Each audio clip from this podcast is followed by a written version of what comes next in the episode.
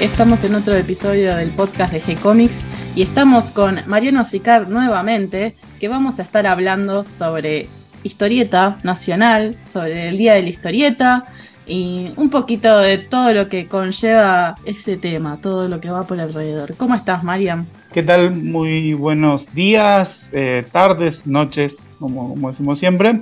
Bien, en el mes de, la historieta, justamente, la historieta argentina, es septiembre, preparado para trazar paralelos más que nada. No es la idea de esto, me parece, eh, hacer la historia de la historieta argentina. Simplemente, a diferencia de lo que se suele hacer, que es eh, dibujar un poquito la realidad, eh, lo que vamos a intentar es trazar paralelos entre la etapa clásica de nuestra historieta y la que estamos transitando, porque son procesos, como se sabe, y todo es consecuencia de algo, tanto lo bueno como lo malo que estamos viviendo y en dónde estamos parados, tiene que ver con lo que pasó antes. Así que trataremos de hacerlo lo más dinámico posible para no cansar a nadie pero encontramos, creemos, unos ejes temáticos interesantes para, para abordar, me parece. Sí, vamos a honrar un poco la historieta que tanto nos une y charlar un poco sobre cuáles son los puntos que por ahí están buenos para mejorar, para,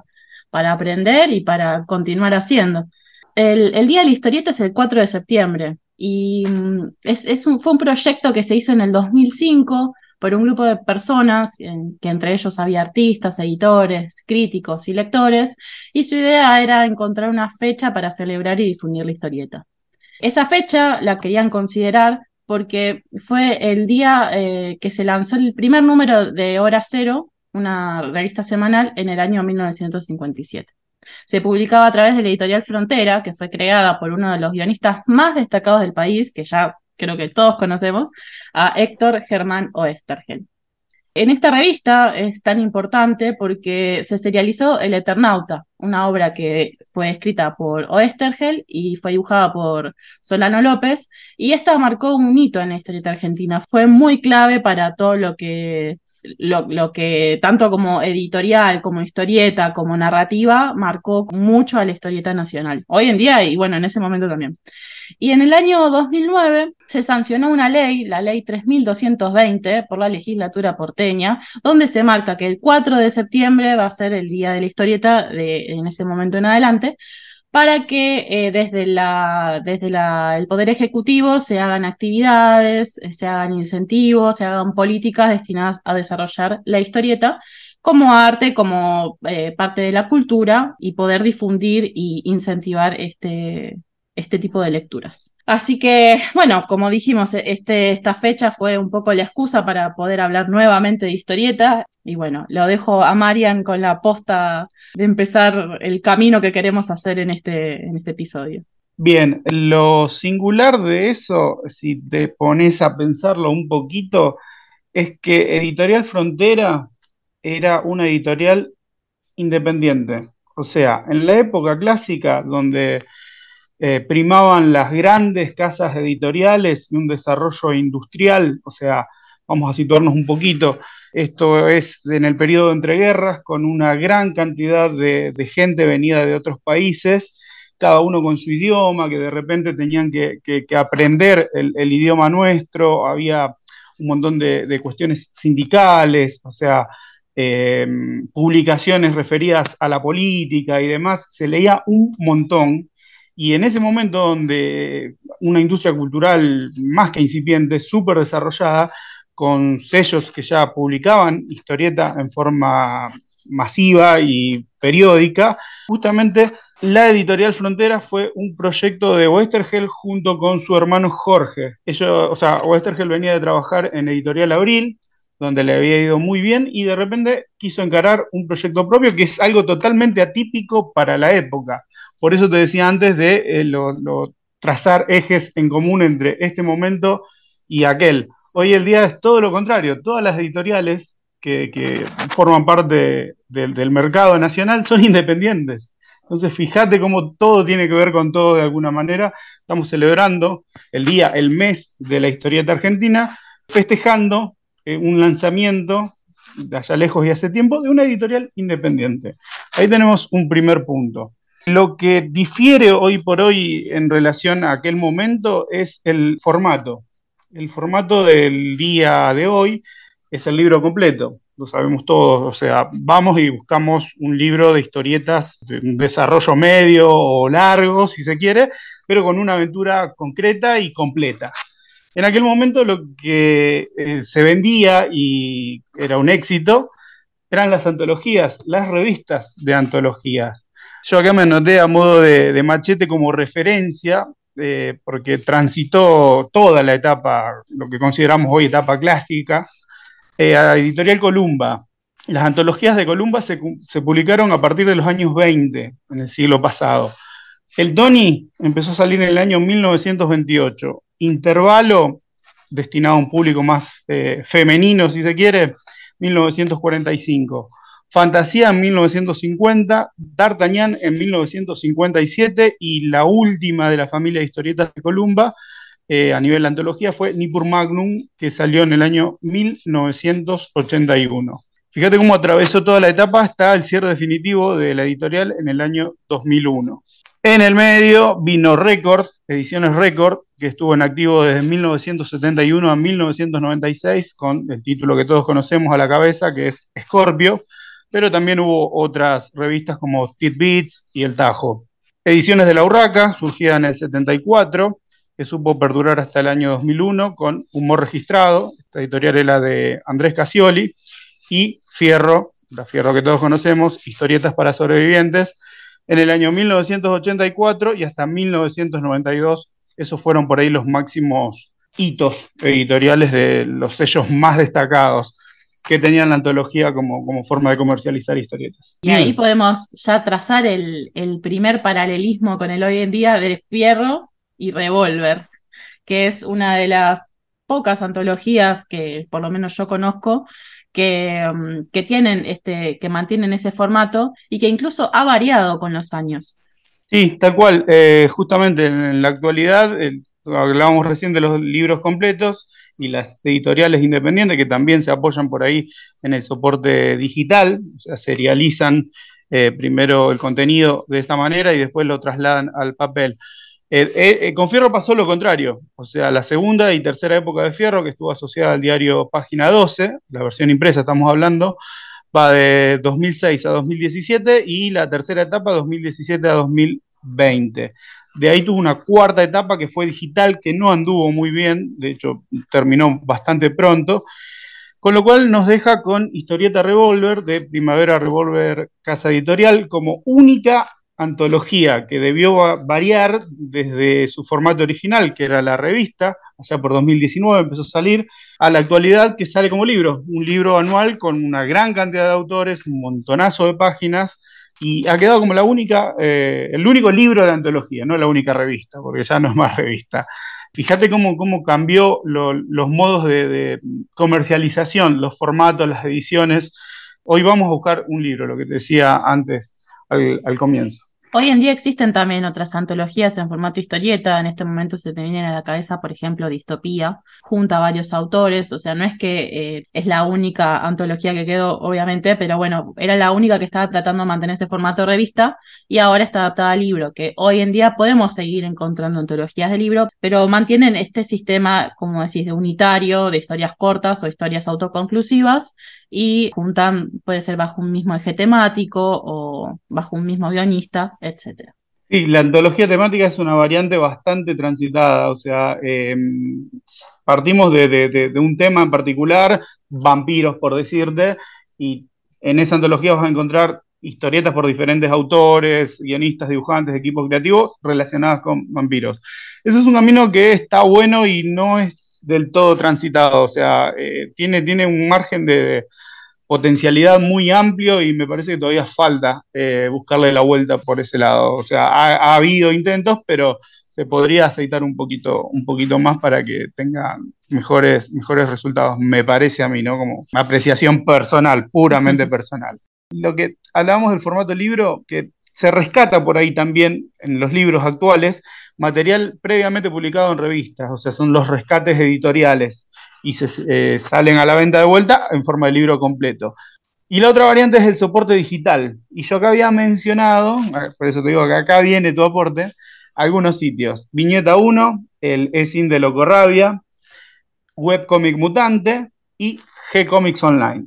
Nada, me parece genial tu aporte acá, no el tuyo, porque eh, sin ir más lejos, en las últimas dos Crack Booms hubo un montón de libros que primero habían sido serializados en formato digital es mucho más fácil, me parece, para el editor ir a buscar un material que ya está completo, que ya fue probado, que ya tuvo repercusión al publicarse eh, de forma digital por parte del público y que lo único que hay que hacer es, a ver, no es tan fácil como suena, ¿no? Pero hablar con los autores y eh, arreglar para publicarlo en papel. Me parece que, que lo digital es un golazo y un camino a transitar hoy por hoy. No sé qué me puedes contar vos como editora de G-Comics. Ahí te estoy entrevistando, mira qué loco. no, yo quería mencionar que esta forma de serialización que había en Columba o en esas editoriales en la época clásica, hoy en día se están haciendo en formato digital. Por ejemplo, en el cine de Locorrabia o incluso en G-Comics, las actualizaciones son de la, de la historia semana a semana. Entonces generan esto, esto similar a la serialización, pero es en un formato digital. Entonces, por ejemplo, sé que Loco Rabia también lo hace, van publicando la historia y una vez que se completa, se saca en papel. Entonces es una posibilidad también de dar a conocer la historia, de ir mostrando los personajes, como decís vos, ir viendo cómo resulta para el público, si hay un interés, si no hay un interés, y de paso también ir haciendo la publicidad de que sabes que después va a salir en papel. Entonces, me parece que está muy interesante y alguien que yo creo que lo supo hacer muy bien también es Webtoons que Webtoons tiene este sistema también de, ir subiendo semana a semana y luego, por lo menos por lo que yo sé con los originales de Webtoons, que tenemos también un podcast si quieren profundizar sobre eso, eh, después tienen o contratos para hacerlos en papel o para sacar inclusive eh, a través de series de, televisión. Entonces, se ha ido mutando esto de la lectura en papel a lo digital, pero además se va pasando también a otros medios.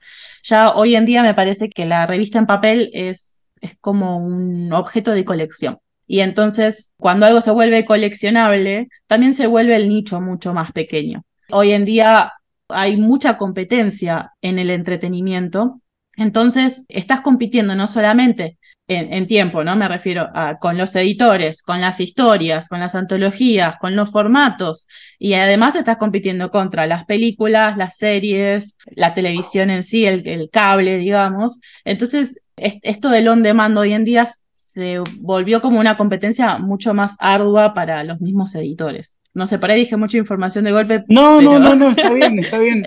Mientras lo, decías también estaba pensando que es muy, no lo había, no lo había racionalizado por ese lado y me parece que está piola porque eh, justamente las antologías instalaban personajes de esa manera, o sea, eh, serializando las aventuras y buscarle el, correlativo con, lo digital para hacer lo mismo y por hoy está muy bueno. Y lo que pensaba es que también es cómodo para los, esto hablado con varios autores que han publicado en, digital, algunos de Rosario incluso, es cómodo por ahí hacer una página por semana, ¿se entiende? O un capítulo cada dos semanas. Eh, a nivel los tiempos, todos sabemos que nadie vive la historieta y que o diseñador gráfico o ilustrador para mm, libros, eh, o sea, siempre haces algo que es lo que te, da el pan de cada día, digamos. Entonces, es cómodo este formato también para ir presentando material así serializado para los autores. Es algo que me consta de haberlo hablado con, varios de ellos. O sea, no, no implica eh, eh, una fecha de entrega así específica, se puede trabajar con tiempo eh, al mismo tiempo lo vas midiendo, como vos decías, o sea, la repercusión en la gente y demás. Así que nada, está, está, bueno, digamos, pensarlo por, por, ese lado también. Es muy difícil igual la exigencia que tiene el cumplir semana a semana con una cantidad fija de páginas. Pero es, un, es una alternativa que se está usando mucho hoy en día y me parece que está bueno. Desde las editoriales yo creo que también, como decís, es, por ahí es mucho más seguro apostar a una obra terminada que a algo que está serializado o apostar de imprimir semana a semana, por, por, una cuestión de que los tiempos hoy en día para recuperar también el, dinero invertido en las impresiones es mucho más complicado. Sí, sí, tal cual, es una realidad de eso. Lo que te quería decir con respecto a, esto, que las editoriales van primero desde lo digital y después apuestan al, formato libro en papel, es que mm, con esta forma de trabajo, las editoriales de la escena actual eh, ya tienen un recorrido bastante interesante. También me topé con, eso. Eh, hace poquito eh, Loco Rabia estaba festejando 15 años y eso me, me dio para pensar. Y empecé a buscar. Son editoriales, ya sabemos, independientes, del periodo de producción post-industrial, o sea, las grandes editoriales que hablamos anteriormente, y tenemos, por ejemplo, dos editores de Javier Doello, que surgió en 1989, ya tiene 34 años, o sea, es, es una trayectoria. Pictus Editorial, en activo desde el año 2007, 16 años. Loco Rabia, como decíamos, eh, inició el camino editorial en el año 2008, lleva 15 años, y Comic Art de Tomás Cogiola está presente en el rubro desde el año 2013, son 10 años. O sea, las editoriales independientes han sabido encontrarle la vuelta para permanecer. Eh, ya estamos hablando de, un tiempo interesante ¿no? en el mercado. Un mercado mucho más chico que el de antaño, se sabe, y ahí viene justamente lo que decíamos, el tema de la difusión. Antes, el periodo clásico, la forma de comercializar las revistas de antología, eh, el punto de encuentro entre los lectores y las publicaciones, eran los puestos de diarios y revistas que uno encontraba en los diferentes barrios de las diferentes ciudades de la Argentina. En las paradas de colectivo. Eh, exactamente. Hoy en franca decadencia, o sea, han quedado relegados a vender eh, colecciones de, autos, de libros, de cocina, o sea, muñequitos, nada que ver con nada y cada vez hay menos. ¿Por qué? Porque el diario, que era el principal sostén, hoy por hoy se lee en forma digital. O sea, encontrás un diario en un bar únicamente hoy por hoy, cuando antes lo íbamos a comprar día a día. Eso ha hecho que vayan para atrás este lugar, esta boca de expendio muy importante. Y como quien no quiere la cosa, se han instalado las comiquerías, algo que en su momento era como medio resistido. Yo, que tengo unos años más que vos, me acuerdo. ¿Por qué? Porque llegaron de la mano de los cómics de superhéroes, que en los 90 muchos señalaban como que el fin de las grandes antologías y las grandes editoriales tenía que ver con que eh, los chicos de entonces, los adolescentes, empezaron a comprar y a consumir superhéroes en lugar de historieta nacional. Hoy día lo escuchás y no tiene nada que ver con nada, pero en ese momento era un argumento, ¿no? Eh, y que, bueno, esto trajo las comiquerías. Y mirá qué loco, también, trazando un paralelo con la actualidad, los libros de historietas nacionales se comercializan hoy día de estas editoriales que estamos hablando, ¿en dónde? En las comiquerías. O sea, ¿ves lo que te digo con que todo tiene que ver con todo y estamos como estamos por muchas cosas que pasaron anteriormente. Obviamente las tiradas no son como, como entonces. Yo acá marqué como ejemplo que los títulos de Editorial Universo, que era la editorial que primero se llamó Editorial Dante Quinterno, con Paturuzú, Paturucito, Isidoro, llegaron a vender 300.000 ejemplares en las buenas épocas. Las revistas que nombramos anteriormente, Scorpio, por semana. Por semana, es un número impensado. Número totalmente impensado. E incluso Scorpio llegó a tirar 30.000 ejemplares, un cero menos si se quiere, pero también un número recontra importante para lo que es el mercado hoy, que sabemos son tiradas muy chicas, digamos. Pero bueno, al mismo tiempo, eh, la, la, experiencia de las comiquerías hace que lleguen a todo el país y que uno pueda leer eh, estando, no sé, yo en Rosario, vos en José C. Paz, historieta de todos lados del país. Yo lo que destaqué acá es una experiencia que por ahí no estamos del todo, no sé si se valora realmente lo que corresponde, lo que es che distribución. Eh, hablando de la crack de este año, no, del año anterior, con un muchacho de mm, Río Negro o Chubut, no me acuerdo, que vendía por demanda, o sea, vendía a través de lo digital y a través de Che conseguía libros de historieta, de que antes le era imposible, porque allá llegaba obviamente el manga, las cosas que más se venden, pero le empezaron a pedir títulos de, historieta nacional y las conseguía a través de Che. Entonces, al ser tan, tan nuevo esto, eh, por ahí me parece que no, no dimensionamos verdaderamente eh, en tanto y en cuanto la importancia de tener una, una, distribución nacional que permite llegar aún con tiradas chiquitas, tener una presencia en todos lados.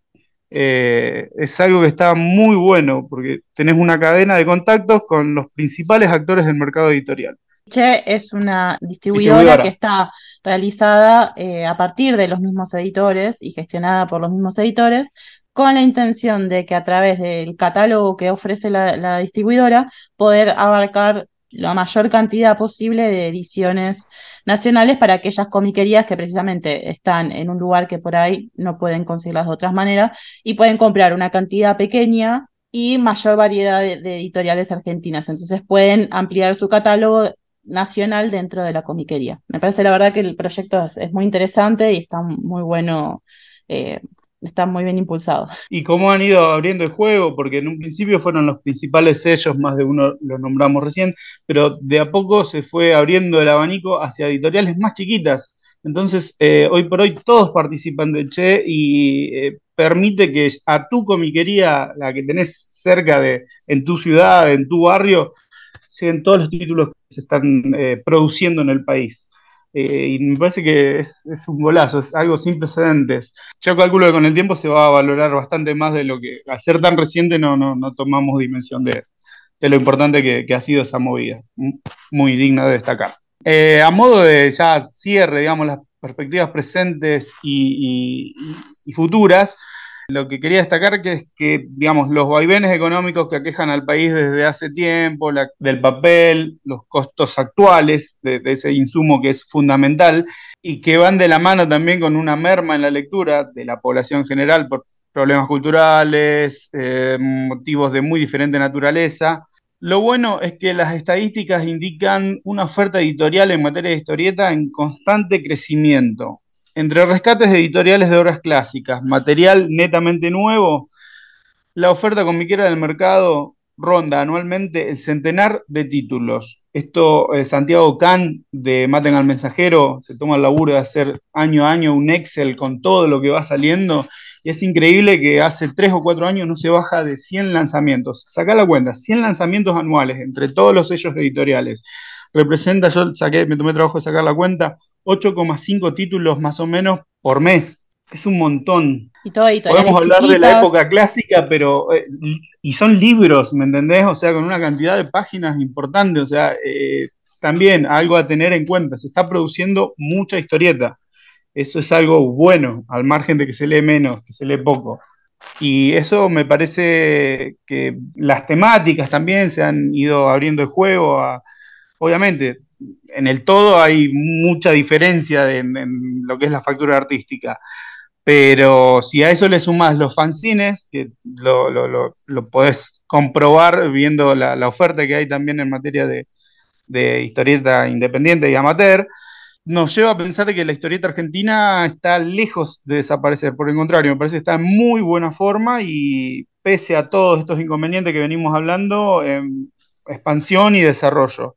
Eh, un ejemplo para, constatarlo son la agenda de eventos nacionales. Ahí realmente te das cuenta de todo lo que se está haciendo para, difundirla, los eventos. otra de las patas importantes de este último tramo de la historia. Eh, no quería dejar de mencionar a, bueno, estas editoriales que también se encargan de traer historietas desde afuera, porque mm, como Ibrea u Omnipress o Merci Editorial, que hacen también un rescate editorial de, historietas clásicas o traen historias de afuera, que ya tiene un público gracias a las películas, al anime, y también genera nuevos lectores, porque esta gente va a la comiquería y en algún momento también por ahí termina llevándose historieta. Por ejemplo, tenemos a Editorial Módena que hace manga, o Purple Studios que tiene algunas cosas de manga, o Gatter Glitter que tiene también eh, un formato de manga, hacen a que esto que por ahí hoy en día se consume mucho gracias a la televisión, también permite que entren a, las, a las historietas nacionales y que bueno, se sigan leyendo otras historias nuevas. Y también quería mencionar a editoriales de afuera que también llevan títulos nacionales, como I Latina, que está en Francia. Ahora, por ejemplo, están haciendo una convocatoria, el Premio Latinoamericano de Historieta, junto a Historieteca, de Marcelo Pulido, que también lleva adelante Che Distribución, y de Loco Rabia, que bueno, es de Marcos Vergara y Alejandro Farías. Entonces, eh, me parece que, que está interesante eso, que no solamente se incentiva desde acá, sino que desde afuera. Muchos argentinos o, que vivieron en Argentina también están impulsando desde su lugar eh, al crecimiento de la historieta. sí, bueno, el propio eh, Doello también, de dos editores, que vive en España, él, y ha llevado un montón de, autores nacionales publicándolos allá. Eh, sí, sí, sí, sí, es un, ida y vuelta interesante.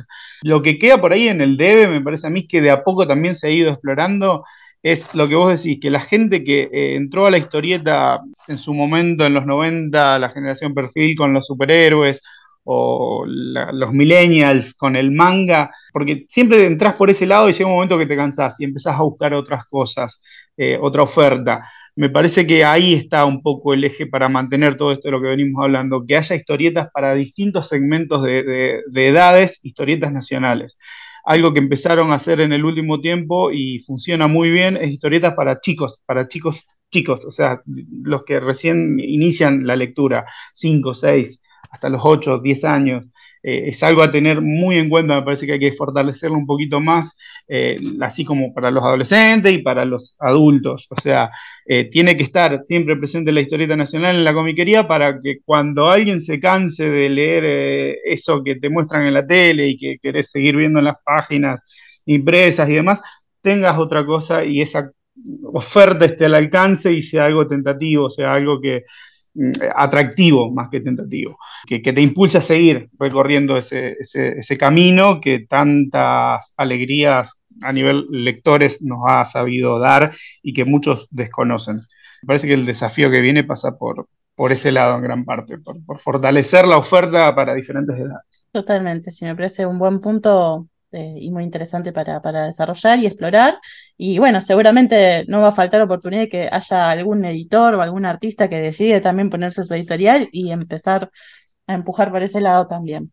Así que bueno, eh, era un recorrido, una charlita cortita, un recorrido breve, que obviamente siempre nos van a faltar nombrar editoriales, nos nos van a faltar siempre nombrar eventos y cosas, pero me parece que que bueno, el recorrido chiquitito que hicimos me parece que está bueno y para conmemorar también a la historieta que tantas alegrías nos da hoy en día. Y, bueno, eh, muchas gracias Marian por, por este ratito y los invito a todos a recorrer el sitio de gcomics.online donde van a conseguir historietas gratis, webtoons, tienen más podcasts para escuchar y notas de blog, tienen una sección de recursos para aquellos que están aprendiendo a dibujar historieta y bueno, muchísimas cosas. Relatos relatos, los relatos que pueden escuchar los de, leer los de Marian.